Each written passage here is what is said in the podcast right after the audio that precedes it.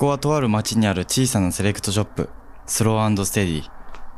国内外からセレクトされた洋服に囲まれた店内は今日もたくさんの人で賑わっていましたが閉店間際今は BGM だけが響いています。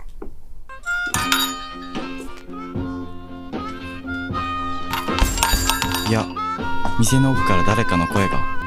そう今日も店主の岡崎が残業がてらああでもないこうでもないと洋服話に花を咲かせているのです。フィッティングルームのさらに奥スタッフオンリーと書かれたその先にある狭くて小さなバックヤード。今日もこのバックヤードからあなたのクローゼットへとお届けします。お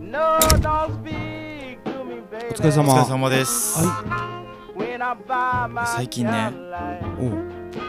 人の原動力って何なんだろうなみたいなことを考えたんですよ僕っほていうのはううん。あのちょっと昔話していいですか？いいよ。あの今でも鮮明に覚えたんですけど、うん。大学1年生ですよ。入学当初ですよ。何年前？5年56年前ですね。はいはい。前にあの僕大学で部活動旅行部に入ってたんですよね。うん。でその時にあの同期で一緒におった男の子とうん。あの話しとったんですけどうん。ツインテールってめっちゃ可愛くない？みたいな話をしとったんですよ。ほはい。だから最後まで聞いてくださいよ。ううん。これでね。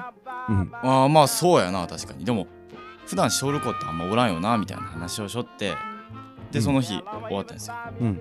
で次の日ねあのーその部員旅行部の部員内のうん。女の子2人がですよ、うん。しれーっとツインテールしてきます。これをその話を聞いたか聞いてないか分かんないですよ。ほんまにたまたまかもしれんすよけどねツインテールしれーっと2人してきたんです。よ たまたま二人ともこの時代にツインテールはないわな。そうです、聞いとってことよね。そうそれで、まあ、そこまでだったらまだいいんですよ。おう。それでねうん。あの僕との会話でね僕とね、会話しょるときに、うん。ほら見ろみたいな。ちょっとドヤドヤ顔なんですよやっぱり。俺のおかげじゃね？みたいな話しちゃってあ僕が言ったからってこと？いやそうそうそうそう。う絶対そうやろみたいな感じの。まあけどそうじゃない。話をしょって。ほんでもうその時点でももうちょっともうクソと思ったんですけど。だいぶね。これでねうん。もう極めつけはねうん。その子がその男子のねうん。友達の男の子が、うん。そのツインテール2名とうん。会話しとる時にもうしれっとしか褒めない褒めんです。もうその自分が言ったみたいな。もう全然ちょっとカッコつけようんですよあ今日のいいなみたいな。そんな感じでずっと話しちゃうんですよ。いやでももうねはい。いやこの瞬間もうもう悪が悔しいもう悔しいですよザまあそら悔しいよね。もう悔しいジェラシーですよこれは。まあジェラシーよね。いや本当に。これはあかんぞと思って。ちょっとこれあこれもうモテたいともうその時にもう人生最大にモテたいと思った瞬間だったんですよ。まあだって傭兵とはい。その男の子がはい。後輩？えー、だから同期の同男期か、はい。同級生がその部部室内でこう喋りよそうそうそうそうそう。でそれが結局聞こえてないと、はい。そんな偶然ないやん。まあ基本的になかなかな？はい、はい。だから結局その男の子がすごいモテとったってことでしょ。もうそういうことですね。あそう。でもう大学生1年生からの仲だったんでまだその子がモテるかどうかとか分からんしああーなるほど。そうそうその子が実際どういう人間なのかもあんまり詳しく知らんかったけど。まだ分からん時代ってことだよね。そうそうそう。うん。でもこの頃からだから僕がこのお店にお客さんとして来始めたんで大学1年のちょうど秋冬ぐらいだったじゃないですか、はいはい。だからもうちょうどです。よこあっから服めちゃめちゃ調べ出して だんだん買う服の価格だとかが上がってきてあはいはい。ここだからかなりね僕の原動力洋服がここまで好きになったこう原点ってやっぱりモテたいからだったんですよ。ああそのね露骨にこう結果を出されあたそうそうそう、ねそうです。露骨に結果まあ確かに確かに。そうそうそう。そこまでこう露骨にそうですよ。こうなんか差がつくとね。いや本当に。いやっぱ悔しいよね。やそうなんですよ。そりゃそうじゃん。そうそうそう。だからそう嫉妬からのモテたいで洋服が僕着とんですよ。だからああそうそうだからここが僕の原動力というか。でも逆に、はい。今となってはそのモテとそのモテてる？はい。今も現在もモテとんでしょ、まあきっと。多分ね。はい、いうん、多分 やモテてますよ。あいつはモテるんですよ。ああなるほど、だからまあでも今はでも今はそうだからあんまりその人と比較せんというか今はこうこうモテたいみたいなんじゃなくて、うん。自分がどうやったらかっこよくなるかなとかこういうのこう自分に向いとるというかベクトルがね。あの大学1年生の頃とかはほんまにこいつに絶対勝ってやるみたいなうん。気持ちでいいけど今は結構自分に向き始めてからはあんまりこう大きく嫉妬したりとかっていうのはなくなってきたんですけどはいはい岡崎さんは嫉妬とかこの人いいなとかはあるんですか？どういうことあるよ。人間やから。ほらありますよね。あるよある。あるあるある。そうかっこいいなとも思うし、うん。それはもちろんまあね。モテてる友達見たらいいなとも思うしはい。それは同じじゃない？まあそうか。うん。ただあの逆に傭兵じゃあはい。少しだけはい。ツインテールいいなってポソッと言っただけで2人がツインテールしてうんうんうん。来た。はいしてきてくれるまではい。モテたその A 君ね、はい。A 君になりたいと思う？なりたかったっすよ。ああなりたい。頃はね。あの頃はなりたかった今は？いや今はなんかこうそうですね。もう今は個人的にはですけど、うん。心でツインテールにしてくれたらいいなあの子って思うだけでやっぱりツインテールにしてくれるぐらいあやっぱり。あ超えてやろうと。さはあるかなと。ああなるほど。そうもう今あは。あ自分にちょっと自信があもうだいついたってことね。ぶ自信つついてきたんで。あそう自信ついてきてからあんまり嫉妬とかなくなったのかなとかって思ったりしますけど。ーあーでなるほど。岡崎さんはいやだから僕もはい。なんで聞いたかって言ったらはい。僕もその羨ましいなとかっていうことってあるけどはい。その人本人になりたいとは思わんよね。ああそうなんですか。そうそうそう。へえなんかうん。あそそうなんですか？のそれこそ傭兵の話じゃないけど家庭かなって僕は。勝手に。自分で自分を慰めよ家庭っていうのは？う例えばどういう意味です結果モテと、モテてる A 君。はい。じゃなくてはい。あのー当時の傭兵の感覚というかはい。悔しいけどはい。いつか超えてやろうかなってあーいう途中やからはい。その過程すらも楽しんでる節はある、ああなるほど、うん、もう主人公みたいなね。主人公？ジャンプの主人公感っていうか。いや急になはい、そのトンとこうその恵まれた状態にワープしたら、い。それは楽やけどやっぱその過程がなかったら結果落ちていく気がするんよ、ああそうか、ん。モテとるという自覚というか。うん、だからなんかその過程を大事にしようかなって思っとうからああそうか、まあ、変化って結構喜びあるっすもんね。そうそうそうそう。確かに。なんか昔はこうだったけど今はこうだったよとあーまさに傭兵との感覚、はい。昔は悔しかったけど今は自分に自信がついてはい。あんまり思わんくなりましたねって言えたらそれが勝ちやん、そうですね、うん、そうなりたいなって僕も思うからあんあまりーそういう意味で。その人本人にはなりたいとは思う。ただやっぱりこういいなとか羨ましいなっていう気持ちは人間やからね。多少なりともはあるよそれでもあった方がいい？いいあった方がいいもん何も。そんなん全くない人っておるんかな？いや確かにね。確かにね。そんなん全く思ったこと一回もない人やおらんと思うけどね。あんまり他人と比較しなさそうやなこの人みたいなのはあるお人はおるじゃないですか、おるおる。うん。まあ、でもその人もやっぱりうちに秘めたものがあったりあするんるですよ。よそらありますよ。まあうん、天才って呼ばれるような人たちはうん。こういうのなさそうですけどね普通に見てたら。いやー。もうゆい自分の道じゃないですか、あのー面白い話するけど。あえ？はい。なんて言うんだろう。そのシャネルね。はい。僕ちょっとこう彼女がす結構好きではいはいはいことはい。ことあるごとにいろいろ調べたりするんやけどはい。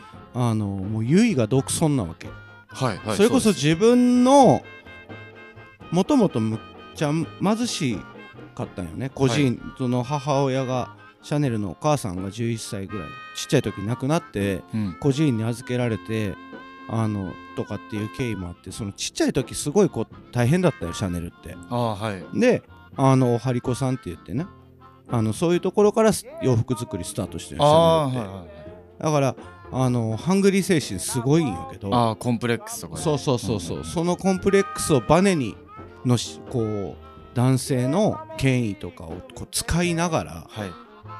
彼氏をコロコロ変えながら、あの成り上がっていくんやけどシャネルって、あのもうまさに結衣が独尊ではい。自分の考え方が全てですっていうぐらい強いよね。はい。個性が。はいあの女性的な一面もあるけどやっぱりそうすごいこう人に影響されなさそうな人で言えば、うんうんシャネルとかすごいなさそうなんやけど、うんはい実ははい。1930年代から40年代にかけてはもう帝王だったわけシャネル。いはい。もう誰がどう見ても女帝っていうかねうんうんうん。なんやけど日本じゃあんまり知られてないけど最大のライバルっていうのがおってあそうなんですか？そうそう。それその人のその人もすごいんやけどね、はい。あのエルザス・スカパレリって言って。むずいですね。そうなんよ。ちょっとしゃ 言いにくいやけど、はい。んあのこの人もすごいデザイナーさんで実はもう本当に一時はシャネルを超えて評価されとったデザイナーさんで。へえ。そう。あのシャネルが結構シンプルにそぎ落としてはい。あのモノトーンで洋服作るに対してはい。このエルザさんっていうのはもともとその生まれもすごい裕福な貴族の生まれなんよはいはいもう正反対。正反対。はい。で作る洋服もすごいフェミニンで女性っぽくて可愛らしいドレスだったりとか結構今でいうこう花柄とかはいはいはい。そういうなんかあのごちゃごちゃした洋服というか、はい。あもう真反対ですね。真反対ね。であのーまさにそのこのエルザさんがはいあの作った洋服もともとその裕福な家です住んどうからうん。うん芸術家ともすごい仲良くて当時そのシュールレアリズムって言ってはい。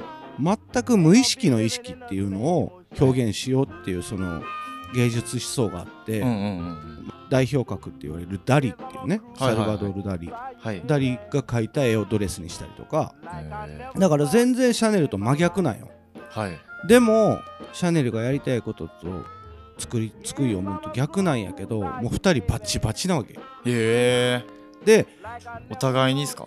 でうん。ことあるごとにシャネルやっぱり気が強いからはい。あんなのデザイナーじゃないわよとかあ長く続かんよみたいなことを結構いろいろ言うわけよ。うんうん。でもあのーその当時ねはい。すごい影響力のあった「タイムっていう雑誌にうん。そのエルザさんが写真で特集されるわけ表紙に飾るわけよ。はい。その飾った時にシャネルがボソッと「私もあんな感じで写真撮って」みたいな。へえ だからだから結局、ね。そう嫉妬なんよ。はい。だからその2人のデッドヒートっていうのも面白くて、うんうん。やっぱシャネルぐらいこうすごい女性女性を作ったっていうか女性のスタイルを作ったような人でさえ、うんうん。やっぱ嫉妬ってあるからね、うんあこいつに負けたくないというか。負けたくないっていうのもあるしやっぱ2人ともすごい共通してうん。女性対女性を解放したいっていうこう強いああそうか。そう志だったり、はい。やっぱりわあのエルザさんは裕福なんやけどあの本当はこう両親から男の男の子を欲しかったよ両親。へえなんであんたが生まれてきたんとかね。ああなんかブサイクだねとかっていうことを言われてこう忙仕事も忙しかったんかな？んなんか分からないけど構ってくれんくて。うんうんあのー若い時のコンプレックスで言うと2人共通したんやけど。ああコンプレックスがあるっていうそう環境は全然逆やけど、はい。まあ、そういうのもあったから志部分ではすっごい共通したんやけどね。うん。つくい思うは全然違くて。まあエルザさんで言うとショッキングピンクっていう色をね。はいはいはいあのショッキングっていう香水出すの当時。はい。その女性の方その女当時の女優さんのボディラインをこう模したはいボトルで。であそのパッケージがピンクなわけ。ショッキングピンクなわけ。はいはいはい。ショッキングっていうた香水やからそのそこからショッキングピンクああそのいやそうなんですか。そうそう。だからすごい2人ともそのシャネルにしてもエルザにしてもその2人がおらんかったらこの今の世の中のファッションの流れっていうのは多分変わっとんちゃうかっていうぐらい。二人がバチバチで切磋琢磨し合ったからこそ加だからまあその嫉妬とかはいはい。あのライバル感まあその健全じゃなくてもいいわけよ。そうですね。なんかそういう気持ちってやっぱりこうそれこそその傭兵の言おったこうやったろかみたいな。まあ 負けん聞いた人そう原動力にはなるようね、うんん。うん。確かに。そうか。あるのよ。ゆいが独尊でも結局って言われとってもやっぱ人間だもの。まあそうっすそうよ。ねよそんなん絶対あるよ。まあじゃないと新しいもの作ろうというかこう成長のきっかけにならないですよ。うんなんかな全くない人っておらんと思うけどねほんまに。うん。そうですよね。そりゃそうでしょ。そりゃそうですよ。うん。やっぱそういうところやっぱそういう気持ちって原動力でしょそうやな。なんか最初最初結構こう軌道に乗るじゃないけど、はい。こうスタートからある程度の地点までははい。そういう人間の負の感情っていうのはすごい強く働くからうん。あのある程度のとこまでは必要なもんなんだと思うよ。はい。でそこから上っていうのはまたあのそういうものが邪魔になってきたりもする時もあるんだろうけどね。あうん。あそうまさに僕はあのだいぶこう嫉妬とかがなくなって自分自信がついてきたとこうん。ろじゃないですか、うん、今度は次どこ行こうかなみたいな。原動力について考えててはいあの頃すごいこう熱があったけど今これ止まってききょんちゃうかなみたいあなだから岡崎さんこうどうやったらこうどうやって進んでいきようかなどうやって進んでいきよて岡崎さんもこう自分のブランドを始めたりとかうんうんうん。されててもこう自分の表現したいことがあったりして表現してるわけじゃないですか、うん。お店作りもそうじゃないですか、うん。だからそこのげ次何を原動力に自分は生き止めやろうなっていうのでこの話をしたんですよ。なるほどね。そうそうそうそうそう。いやでも僕はい。がそのお店作ったりその洋服をはい。作ったりとかっていうのって、自己満足うんうんうん。ではい傭兵からしたらなるかもしれんけどはい。実はそうじゃなくてはい。こう世の中に合わせては作っていきようつもりではあるんやけどいあそうなんですか？そうそう。僕それこれでもね。あそうなんですか、うんうん、僕の気持ち100%ではないよ。あそうなんですか？そうそうそうそうそうななんかファッション業界破壊したろみたいな。なんでよ。一石を投じてやろうみたいな。いやそんな大それたことはないだそれで言うと、はい。アルチザン系ブランドはいはいはい。はい。ってよくこうなんとか系みたいなのあんま好きじゃないけど、はい。まあアルチザン系って言われるねはい。その職人肌のはいはい。そのブランドってはい。同じようにはい。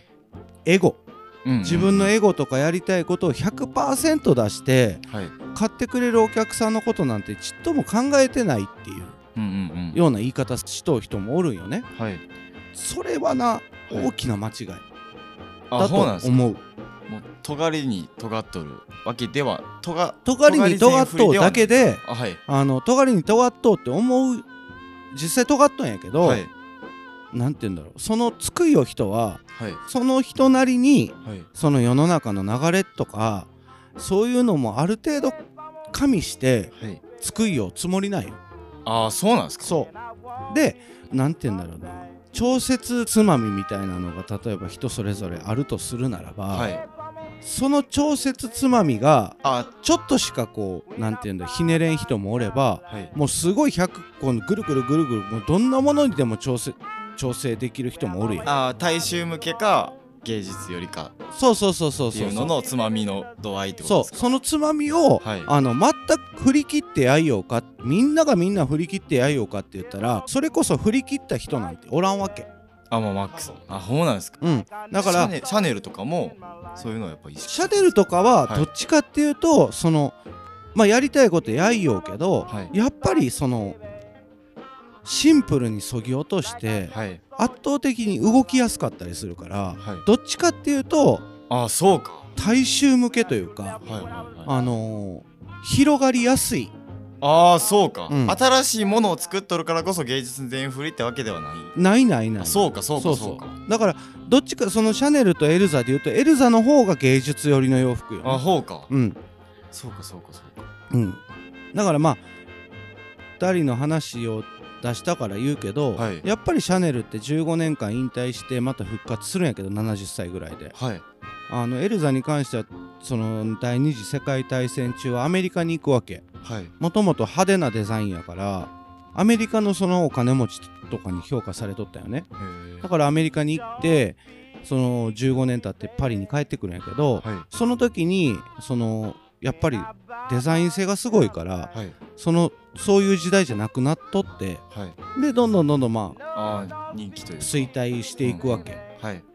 で衰退衰退してメゾン閉めたその年にはい。シャネルが復活するんやけどこれこれもまたなんか縁ないよね。確かに、面白いんやけど、へーやっぱ津久井をものをこう比べてみると、うん。エルザの方がやっぱりこあうそのアルチザン系と言われる、こう自分がやりたいことを表現するはいっていうスタイル。に近いかな。はい。かといってはい。エルザさんが全振りかって言ったらそうじゃないと思う。うん。あるあくまで自分の感性をはい。メインに表現するけどもやっぱりそのその先には買い手さんのお客さんっていうのがあってああのそれに多少なりともやっぱりこう帳尻合わす部分はあるわけよ。ーそのネジが10段階合わせれる人もおれば1段階しか合わせれん人もおってその1どうしても段階しか合わせれん人が無理くり10段こうネジもないのに、はい。レベルもないのに10段階合わせようとすると結局作るものがしょうもなくなるよ。ああなるほど。だからしょうもなくなるって分かっとんよみんな。あーあデザイナーさアルアルチザンって言われるようなブランドを作るような人っていうのは、自分がそうやって合わすことで良くなくなるっていうのを自分でちゃんと自覚しとうからああなるほど。それしか取れんわけよ。あじゃあ自分の実力実力っていうかへえ自分のこのレベルがレベルっていうのはどこまで合わせるかっていうのが明確であえてここが一番かっこいいからよくて売れるかっこいい度合いとうん。大衆向けの度合いっていうのがうん。ここまででしか譲れんから、うん。そこで言っとるだけで、そうそうそう。ことなんです。だってみんなあの洋服好きな人もは洋服デザイナーもそうやけどやっぱ変わり者って言われるの多いと思うよ。い、まあ、はい。だからあの合わすことでねはい、時代に合わしきることでうん、あのー自分の精神的に良くなくなるっていうこ、人って多いと思うよ、はい。洋服作る人、はい。だからどこまで合わせれるかの差で、はい。なるほどね。うん、だから合わしてないわけじゃない、ああなるほどね、うん。みんななんかそうやってこう振り切ってはい。何も合わせてないみたいな言い方するけど、はい。そうじゃないと思うよ、そうなんですね。うん、そうなんや。ねなんかもうマックスなんかと思ってました。お店で扱ってるブランド1個でフランクリーダーとかもうん毎年毎シーズン見てますけど、うん。こうなんかもうマックス振っとるなみたいな感じでぐらいで思ってて。いやーそうじゃないよね。あそうなんですね、やっぱやりたいこととかてコンセプトテーマっていうのはブレんけど、はい。サイズ感とかうん。作りようものをやっぱり冷静に判断していくとちゃんと合わせて一挙よ。フランクとそうかなんすね。絶対。うん。でもそれがはい。外から見たら合わせてないよねっていうぐらいのあの塩梅調整？はい。なんかもしれんけど、はい。全然すごいこう僕の中ではかなり合わせてくれよよなっていう感じはあるよ。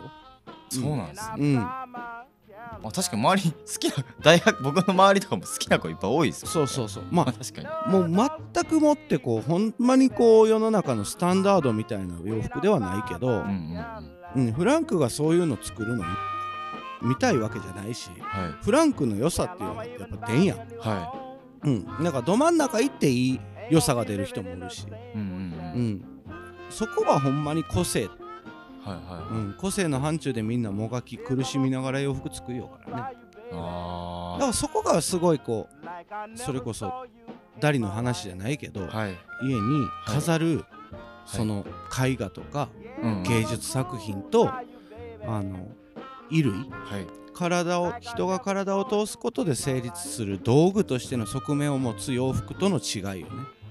あー確かにね、うん。えー、だったらだから芸術に芸術に振り切ってしまうとはい。やっぱりその飾る洋服になるやん。はい。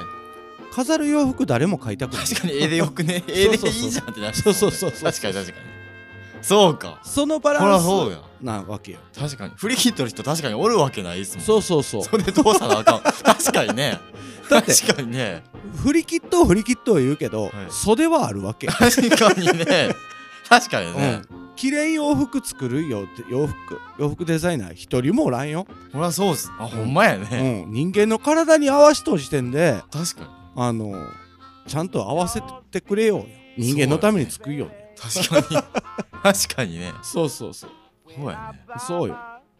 ほんまやそんなもんよ。であの一つ付け加えるとはそういうこうアートとか作品になってくるといはい。広がりとしてい。かなり難しくニッチになっていくから、あの難しくなるっていうのは津久井陽本人は十分知っとる、はい。うん、十分知った上でそこしか取れんしはい。っていうのがやっぱりあって脱しょうわけよ。あ狙っとうっていうよりかはもうそこしか無理。自分の表現がそこにあるんやったらそれに嘘はつけんっていう人の方が圧倒的に多いと思う。ーあーそうなんやな。そうそう。すごいな。はい。はい。洋服つくよ人たち。10人ここに集めてはい。お客さん目線で僕ら話聞けるとするやん。はいいや本当はこんなん作りたくないんですよって言い切ってしまわれたらはい。買いたくなくなるめちゃめちゃ悩ますね。そう。だから多少の調整はするけどやっぱそれぞれが表現したいエリアっていうかああなるほどね。をちゃんとまっすぐ伝えてくれるデザイナーのさんの方が嬉しいわけよ、うんうんうん。みんなそれを望んどうから、ね。あのそこだけは嘘つかんよなってドデザイナーさんも頑張っとうわけよ。へえめっちゃ正直なんですね正直というか真面目。まあその何1からその0から1生む生む人たちやからねデザイナーさんって、そうですね。うん、やっぱりそのシャネルにしろ、はい。エルザさんにしろ、うん。その一人その二人がおることではい。世界が変わるわけやから。確かに。すごい影響よそれって。そうですね。うん。そうそれは確かにあの大衆向けの方にも寄ってなかったら変わらないですもんね。そうそうそう。だからまああのみんながみんなはい、そのシャネルとかに関してはうん、その大衆向けっていうよりかは、い。シャネルが作ったスタイルっていうものにああそうか。大衆が動いたわけよ。ああそうかそうかそうか。そう。だからそこに向けたんじゃなくはい時代が時代やんだって。1920年とかみんな貴族やし。あそうかそうか貴族か貴族か。コルセットやし。あそうか。そこから解放したのがシャネルやから、はい。そこに合わそうも何も。合わすんだったらコルセットなわけよ。あそうか。そう。そうかそうかそうかそうか。だから破壊した上でみんなを引っ張ったわけやから。うわ鳥肌立ちました。すごいことやばいやほんまや。そんなだからほんまにこう世界屈指というか現代においてもか。やっぱりこんな田舎で僕が喋るぐらい偉大なデザイナーさんなわけですよ。確かに嫉妬もできんですね。いや嫉妬してたって。ここシャネルクソとは僕らがならないじゃないなるわけないや なるわけないやんか。でもすごい魅力的な人やったと思うよ。うん。あの魅力的というか破天荒でうん。なんていうんだろう自分を強く持った人だったから、い。近くにおったら大変だったかもしれんけどね、うん。そう。岡崎さんのペインあの Painted Blankブランド？はい、作って洋服のブランドがあるじゃないですうか、ん、これはどこら辺狙ったんですかほんならいやだからそれ聞いちゃいます。それ狙っとう。大衆受け一般受けはさすがに狙ってないかなみたいなのは思うんですけど。いや僕は大衆受けを狙ってます すいませんでした。いや違う違う違う。違う。だから僕の、はい。僕はその洋服デザイナーじゃないからはい、自分の作りたいものをうん。いろんな人たちに協力してもらってはい。作るようだけで、デザイナーではないわけよ。言ったら、はい。まあ、ディレクターの位置かな。ああ、うん。だから僕の中では大衆受けいやみんなにみんながみんな来てほしいと思って心から思って作るようもんしか出してないよ。うんうん。ただ外から見るときっとその自分のやりたいことやいよブランドなんだろうなとは思う。なるほどね。うん、そうか。僕もそのつまみ？はい。つまみはかなり少ない、あそうなんですね、うん、かなり少ないと思う。ただ圧倒的なセンスがあるわけでも全くないし人よりこう先を見える能力もないしあくまで僕の場合は自分が見てきたもの着てきたものの中ではい。これはずっとなんでクローゼットに残っとんだろうっていうものをあまず一旦理由付けする。はなんでこれずっと好きなのまあこの前リリースしたいうん。リリースっていうか受注会ね、はい。させてもらったけど。反転。まあ反転ね、はい。なんで僕昔から反転が大好きなんだろうっていうことから始めてでこうこうこういう理由で僕は好きなんや。な着心地においてこういう落差があるからなんやなとかっていう衣類としてうん。あの自分が好きな理由っていうのをちゃんと理由付けできた時にそれをリリースするっていうそれをそれこそその現代に合わせてはい。誰でも着れるような形にしてはい。作るっていうのが Painted Blank よね、うん、 Assortment はまたその逆のベクトルからちょっと洋服作りようっていうか、うんうん、それと逆のラインからこう攻めていけようか確かに。じゃあ0から1というよりはっていうことですね。そうやな。もともとあ今のそれこそ偉大なデザイナーさんたちがはい。い昔も今も作ってくれた洋服をはい。僕は仕事柄いろいろ見てきたから、はい。その中でかっこいいなって思うものをこう自分で精査したりうんうんうん。してその中で自分が長く着れるものをリリース。自分とか周りに長く着てほしいものをリリースする、あうん、だからデザイナーさんっていうのはもうあのそれこそシャネルとかエルザさんがやったみたいにーはい。全くゼロの状態。はい。そのニーズとかはい。そういうこと時代も全然違うところにこうパンって現れて、はい。世の中を変えてしまうような人、はい。革命児うん、ほんまに革命児っていうか、はい。そういう人をほんまのデザイナーさんって呼んでいいんじゃないかなって思う。あ僕はね。うん。何の話なんですかこれ。あ原動力から服に着地したっすね。着地できた？いや不時着し不時着しました。違う島行ったね 違う芝居行ったねじゃねえ違う島行ったけど。でもいや鳥肌立ったな。こシャネルか。そう。嫉妬もせんかったね。え？嫉妬もやっぱせんかっえここまで大きいとたね。いや本当に。そらそらね横のあの A 君とは違うよ。うんそうっすね、だからまあさっき次のターンどうしようって。あそうそうそうそうそう。あそうですそうですそうです。あそれ ですよ。そうどうせよ。そうどうどうしたらいいんだろうな。うーん。多分はい。今までやってない動きはい。をやってみたらいいんじゃないかなと思うああ新しいことじゃ。そうなんか期限決めてはい。思いっきりこう全力でやってみるっていうのをああやってみるとかはいはいはい。なんかこうモチベーションを常にこう高いところでキーうん。プするって難しいけん、はい。